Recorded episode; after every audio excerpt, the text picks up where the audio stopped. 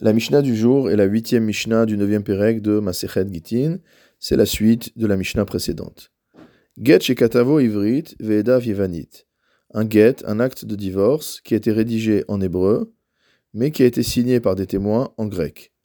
Yevanit Ve'edav Ivrit, ou à l'inverse, un get qui a été rédigé en grec et dont les témoins ont signé en hébreu. Ou au contraire, si jamais l'un des témoins a signé en hébreu et l'autre a signé en grec. Katav Sofer Ve'et, dernier cas, si jamais le Sofer a rédigé le, get et qu'il a ensuite signé avec en plus la signature d'un deuxième témoin, dans tous ces cas, le get est considéré comme kacher. Ish ploni ed, kacher. Si jamais une personne, au lieu d'écrire, au lieu de signer son nom en tant que témoin Reuven Ben Yaakov, par exemple, il a juste signé Reuven, alors malgré tout, le get sera kacher. Ben Ish Ploni Ed, kacher.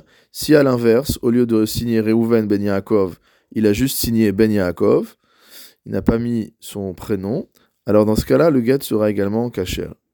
Ish Ploni Ben Ish Ploni, Velo Katav Ed, kacher. S'il a écrit Reuven Ben Yaakov sans rajouter à la fin le terme Ed, qui signifie témoin, comme c'est l'usage, malgré tout, le get sera considéré comme kacher. Et c'est la manière dont se comportaient les nekiye adat, c'est-à-dire notamment les gens qui sont propres de, de, de, de réflexion, d'idées, de pensée. Euh, ici, les mefarshim expliquent que euh, la manière de se comporter des euh, adat d'Irushalayim, c'était d'être court dans la manière dont ils s'exprimaient, donc de ne pas en rajouter, et donc ce n'est pas considéré comme quelque chose de mauvais, au contraire. Katav chanichato va kasher. Si au lieu de mettre le prénom du mari et le prénom de la femme, on a mis le nom de famille de l'un et de l'autre, ou alors si au lieu de mettre leur euh, prénom et nom de famille, on a mis leur surnom, la manière dont ils sont connus, le get sera malgré tout kasher. Get meuse. En ce qui concerne maintenant un get que le mari a été contraint à donner. Israël kasher. Si jamais le get a été forcé sur le mari par un bet din. Donc le bet din a établi que la situation dont se trouvaient le mari et cette femme était une situation dans laquelle on doit forcer à ce qu'il y ait un divorce.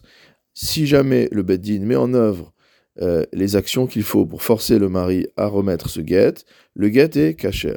Ou bagoim pasoul. Si par contre il s'agit de non-juifs qui forcent un homme juif à remettre le guet à son épouse, dans ce cas-là, le guet est pasoul.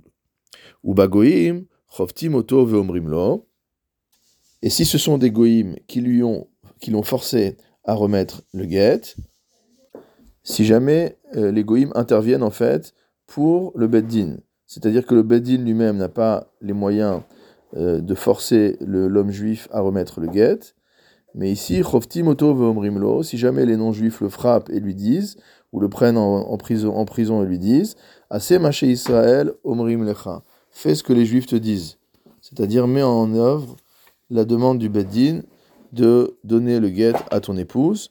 Dans ce cas-là, cachère. Dans ce cas-là, le guet est cachère, puisqu'on ne considère pas que ce sont les non-juifs qui auraient, de leur propre initiative, forcé le mari à remettre le guet, mais ils ne sont ici que le bras séculier qui va forcer le mari à respecter la décision du Beddin.